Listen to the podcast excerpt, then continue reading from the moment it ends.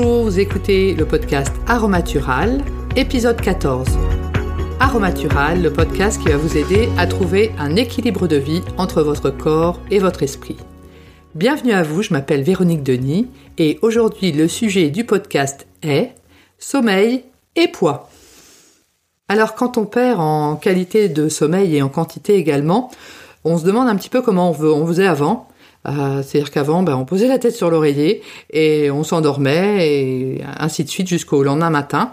Et parfois dans la vie, euh, il y a des périodes où on dort euh, moins bien et on dort surtout moins. Et tout d'abord, physiologiquement, il est prouvé que l'âge avançant, effectivement, on perd en qualité et en quantité de sommeil. Et c'est vrai que le temps est loin où, adolescent, on pouvait sans problème enquiller 12 heures de sommeil d'un sommeil réparateur, où on a pu constater, constater cela également chez nos, adolescents qui se couchent peut-être tard, mais qui peuvent se lever sans problème vers midi ou 14 heures. Donc effectivement, l'âge avançant, ça nous arrive de moins en moins et on se demande comment faire pour retrouver ce rythme de sommeil où on peut avoir un sommeil réparateur. Et ce qui est intéressant finalement de constater, c'est que souvent c'est lié euh, à un grignotage.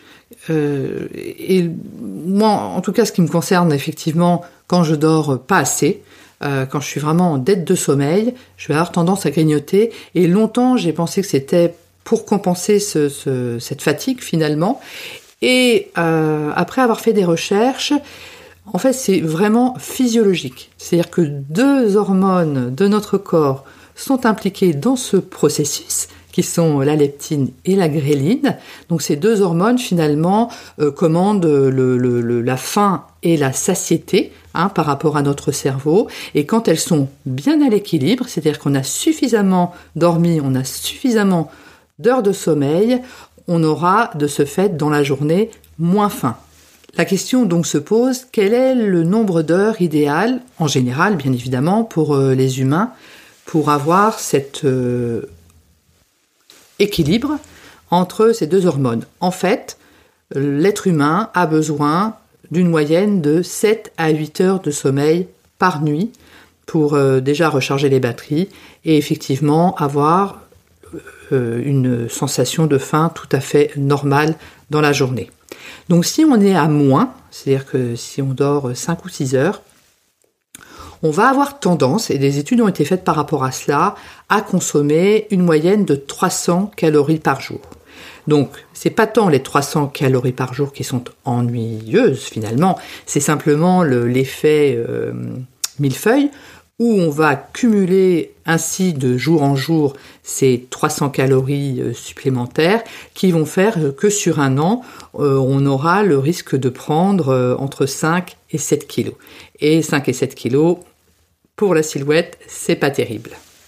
Et en fait, quand on perd cette capacité naturelle à s'endormir, et je sais pour l'avoir vécu, au moment de se coucher, en fait, on va ressentir un stress qui va monter parce que on sait que l'endormissement va être euh, difficile. Du coup, on retarde euh, le moment d'aller dormir euh, parce qu'on sait que ben on va retourner, on va se retourner dans notre lit d'un côté ou d'un autre. on va avoir tendance à, ruminer et donc de ce fait, on retarde le moment d'aller se coucher. Donc on se couche tard. Du coup, bah, le matin, si effectivement on doit aller travailler, eh bien on va se lever euh, toujours aussitôt, d'où effectivement cette diminution du nombre d'heures de sommeil et cette dette de, sommeil qui risque de s'accumuler. Voici donc les conseils euh, que je souhaitais euh, vous prodiguer pour améliorer cette quantité de, de sommeil. Donc la première est effectivement d'essayer de se coucher plus tôt. Donc Évidemment, si vous couchez à minuit, du jour au lendemain, vous ne vous couchez pas à 9 heures du soir, ça ne va pas fonctionner. Mais de jour en jour, essayez de gratter comme ça une demi-heure. Si vous avez l'habitude de vous coucher à minuit, vous couchez à 11h30. Et comme ça, ainsi pendant plusieurs jours, vous voyez effectivement comment euh, ça se passe, le fait que vous vous couchiez à 11h30. Et une fois que euh, ce nouveau rythme est établi, vous ravancez encore d'une demi-heure, vous couchez à 11 heures, et ainsi de suite. Et le fait de se coucher tôt fait que on va naturellement avoir, même si on se lève tôt pour aller travailler, nous aurons naturellement ces 7 à 8 heures de, sommeil. Notre sommeil peut également être perturbé par des éléments extérieurs. Donc j'entends éléments extérieurs, ça peut être effectivement des médicaments. Il y a certains antidouleurs ou certains antimigraineux qui contiennent de la caféine, donc qui vont retarder l'endormissement. Veillez également à ne consommer du café que tôt dans la journée, parce qu'en fait, il faut savoir que le café a une demi-vie, c'est-à-dire qu'il euh, met 5 à 7 heures à éliminer, donc le corps met 5 à 7 heures à éliminer la moitié de la caféine qui est contenue dans notre, café. Donc 7 à 7, 5 à 7 heures, c'est énorme. Donc il faut effectivement anticiper et faire en sorte, si vous êtes vraiment accro du café, à boire votre café, si vous avez des problèmes d'endormissement, assez tôt dans la journée. Idem pour le décaféiné. Le décaféiné contient encore du café à hauteur de 60 à 70%. Donc, on sait que même un déca peut entraîner un problème au niveau du sommeil. Il en est de même pour le chocolat noir qui contient de la caféine, idem pour les boissons énergisantes. Donc en fait, on a tout un tas ou de médicaments ou d'aliments ou de boissons qui peuvent faire que notre sommeil peut être perturbé le soir, même si ces éléments ont été consommés relativement tôt dans la journée. Alors en termes d'activité, il est déconseillé également de faire du sport euh, immédiatement avant euh, de se coucher, parce qu'effectivement au niveau du rythme physiologique, euh, ça va plus exciter finalement le corps que le, que le calmer. Il est également déconseillé de regarder des séries ou des films violents, de faire également des jeux vidéo violents, donc ça peut paraître un peu puéril, mais en fait il est important de garder en tête que notre cerveau ne fait pas la différence entre la réalité et le virtuel. Donc pour lui, quand il va avoir du virtuel, notre cerveau va considérer cela comme du réel.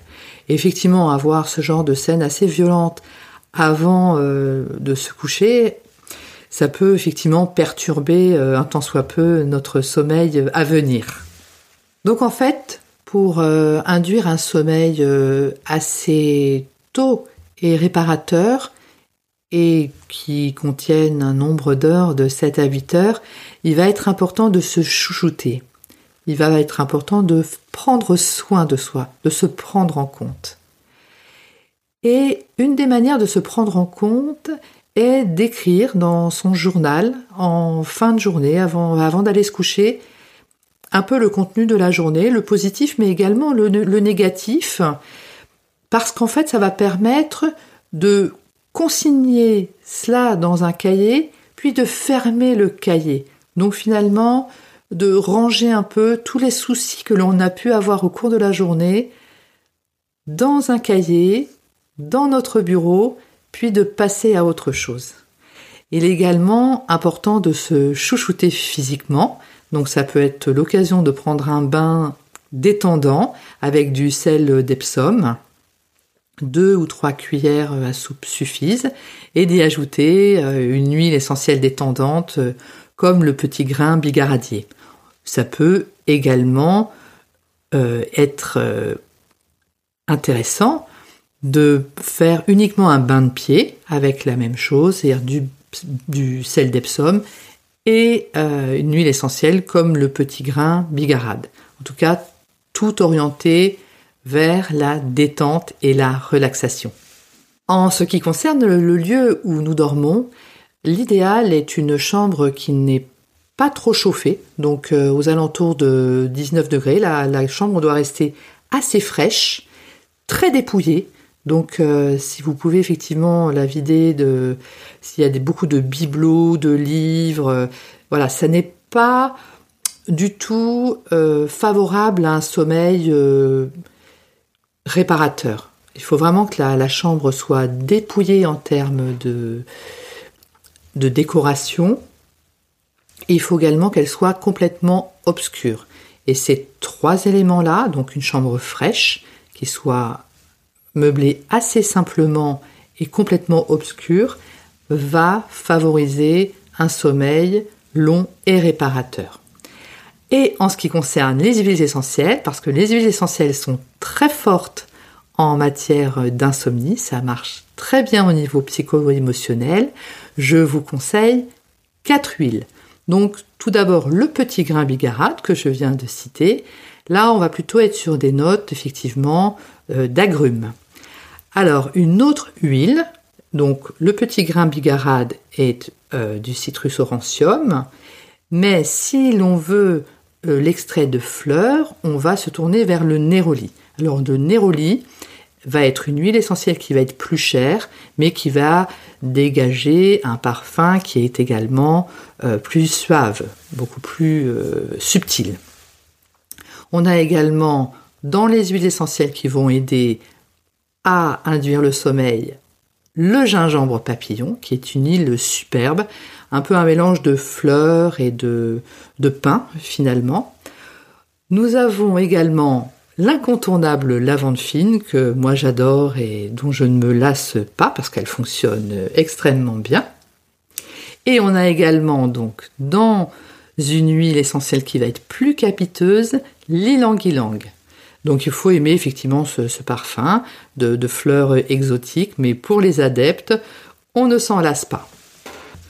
Donc voilà la somme de conseils que je souhaitais exposer dans ce, podcast.